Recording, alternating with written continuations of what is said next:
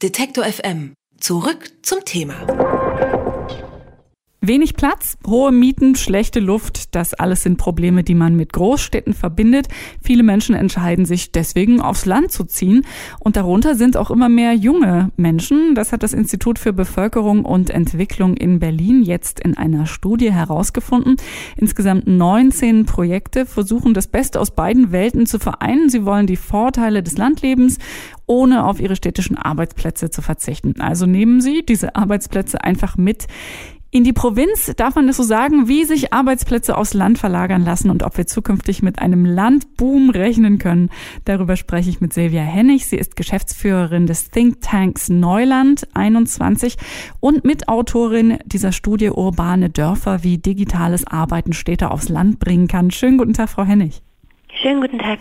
Frau Hennig, die Studie befasst sich damit, welche Möglichkeiten es gibt, Arbeitsplätze aufs Land zu verlagern und das dann auch attraktiv zu gestalten und stellt dann eben verschiedene Projekte aus ostdeutschen Bundesländern vor. Ziehen denn tatsächlich mehr junge Menschen aufs Land jetzt?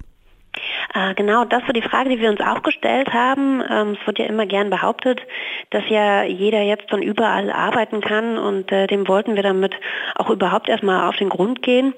Und ähm, es ist schon so, dass die hohen Mieten beispielsweise in Berlin oder Leipzig dazu führen, dass äh, vor allem äh, junge Familien, die ähm, sich nach etwas mehr Platz sehen, jetzt darüber nachdenken, vielleicht doch aufs Land zu ziehen. Das Besondere an dem, was äh, wir hier urbane Dörfer nennen, ist, dass sie halt nicht wie viele andere Familien vielleicht einzeln aufs Land ziehen, ein Einfamilienhaus mit Garten, sondern dass sie gleich als ganze Gemeinschaften kommen, bis zu 100, manchmal sogar über 100 Leuten. Und äh, die haben wir uns näher angeschaut.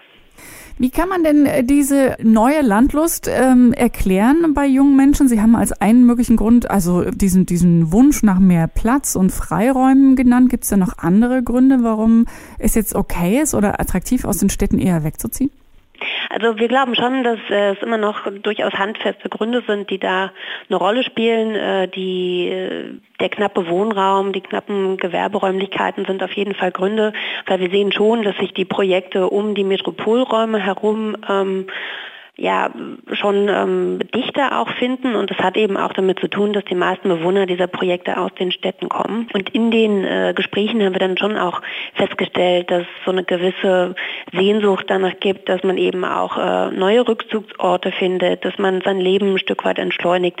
Die Nähe zur Natur und auch äh, der Wunsch, ein bisschen nachhaltiger zu leben, sind oft, ähm, ich sag mal, noch weitere Einstellungsmerkmale, die wir angetroffen haben. Und äh, gerade diese Digitalarbeiter, die dann ähm, aus den Städten aufs Land ziehen, haben äh, ganz oft das Bedürfnis, ähm, wieder eine gewisse gewisses Gefühl fürs Analoge zu bekommen. Ja? Also die wollen dann neben der Kopfarbeit auch wieder mal mit den Händen arbeiten.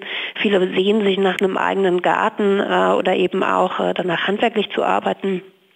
Und ähm, unsere Theorie war zum Schluss so ein bisschen, dass tatsächlich ähm, diejenigen unter den Digitalaffinen, die sich wieder nach etwas mehr Anfassbarem wünschen, am Ende die sind, die da tatsächlich den Weg raus aufs Land finden. Nun haben Sie gerade äh, einige der Gründe äh, nochmal aufgezählt, warum die Städte vielleicht nicht mehr so attraktiv sind, weil es eben keine Gewerberäumlichkeiten gibt oder wenn, dann sind die super teuer. Aber andererseits ist natürlich die Infrastruktur da und man hat Internet und man hat Kunden. Ähm, lassen sich denn diese Arbeitsplätze tatsächlich so leicht in ein dörflicheres Umfeld äh, verlagern oder gehört da schon ein bisschen Kreativität und Innovation dazu? Da gehört tatsächlich ganz viel Kreativität und Innovation dazu. Das ist nämlich für die meisten eine echte Herausforderung und oft auch ein längerer Prozess. Also in diesen Projekten, die wir da interviewt haben, sind tatsächlich auch sehr, sehr viele Akademiker ähm, vertreten. Äh, das heißt, da haben viele Menschen einen Hochschulabschluss, arbeiten ähm, halt auch in sehr spezialisierten Berufen. Die Arbeitgeber oder auch die Kunden sind eben oft in der Stadt. Und ähm, da kann man eigentlich nicht so ohne weiteres seinen Arbeitsplatz verlegen und sich dann ähm, quasi in, in den ländlichen Raum zurückziehen. Ähm, von daher versucht man beide Welten äh, zu verbinden, also persönlich, aber auch beruflich. Und äh, viele haben dann natürlich noch sehr viel Kontakt auch zur Stadt. Selbst wenn sie dann rausziehen, fahren sie regelmäßig zurück, ähm, sei es um äh, dort eben zu arbeiten oder eben auch um äh, Freunde oder auch Kunden zu treffen. Ja, das, also dieser Bezug bleibt bestehen. Wir haben auch verschiedene Muster beobachtet, wie die Menschen mit dieser Herausforderung, ihren Arbeitsplatz zu verlegen, umgehen. Ähm, also es gibt definitiv Pendler, das sind dann oft die, die keine andere Möglichkeit haben und trotzdem auf dem Land wohnen wollen. Und äh, weiter draußen findet man die dann eigentlich nicht mehr. Was tatsächlich viele machen, ist wirklich äh, digital zu arbeiten oder eben entweder als Freiberufler oder eben als ähm, Selbstständige oder durch eine Vereinbarung äh, über die Arbeit im Homeoffice mit dem Arbeitgeber. Das machen sehr viele.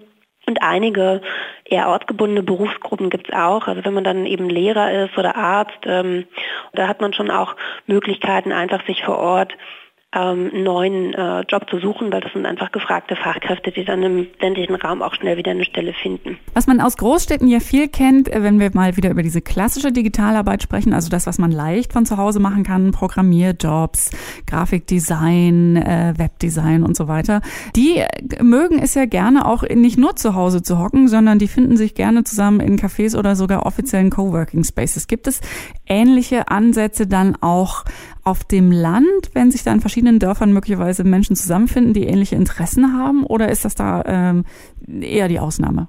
Ja, das ist genau das, was wir tatsächlich sehen. Also wenn dann diese urban geprägten Digitalarbeiter aufs Land ziehen, dann bringen die diese Konzepte aus den Städten auch mit aufs Land und dann entstehen da tatsächlich auch äh, ja, ländliche Coworking Spaces, entweder für den Eigengebrauch äh, in Form von Gemeinschaftsbüros, die dann im Rahmen der Projekte entstehen, oder auch wirklich äh, nach außen gerichtet, ähm, auf die Region gerichtet, vielleicht sogar überregional, äh, kommerziell ausgerichtet als äh, auch einfach ein Geschäftsmodell im Rahmen ähm, des Projekts. Und auch wenn sie aufs Land gezogen sind, haben sie jetzt nicht unbedingt Lust, dort im Homeoffice zu sitzen. Die wollen genauso arbeiten, wie sie äh, vorher auch gearbeitet haben. Die wollen sich austauschen.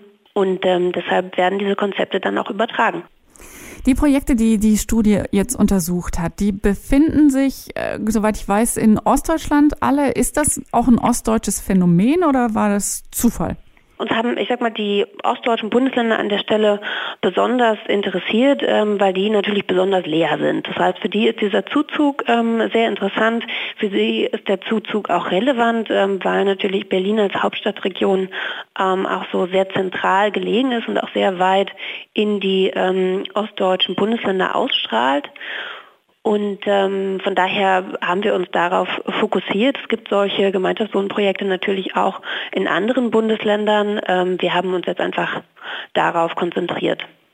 Sie sind selbst an einem ähm, solchen Projekt beteiligt. War das hilfreich oder hinderlich, wenn man so selbst das Phänomen leben äh, möchte oder unterstützen möchte und gleichzeitig versucht, sich dem wissenschaftlich zu nähern?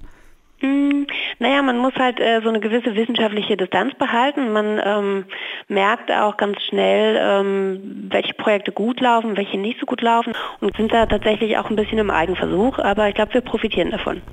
Verschiedene Projekte im ländlichen Raum versuchen, das Leben abseits der Städte attraktiver zu machen, vor allen Dingen auch das Arbeitsleben und wie sich das auf die Arbeitsplätze der Zukunft möglicherweise auswirken könnte und ob wir mit einem Landboom rechnen können in nächster Zeit. Darüber habe ich mit Silvia Hennig gesprochen.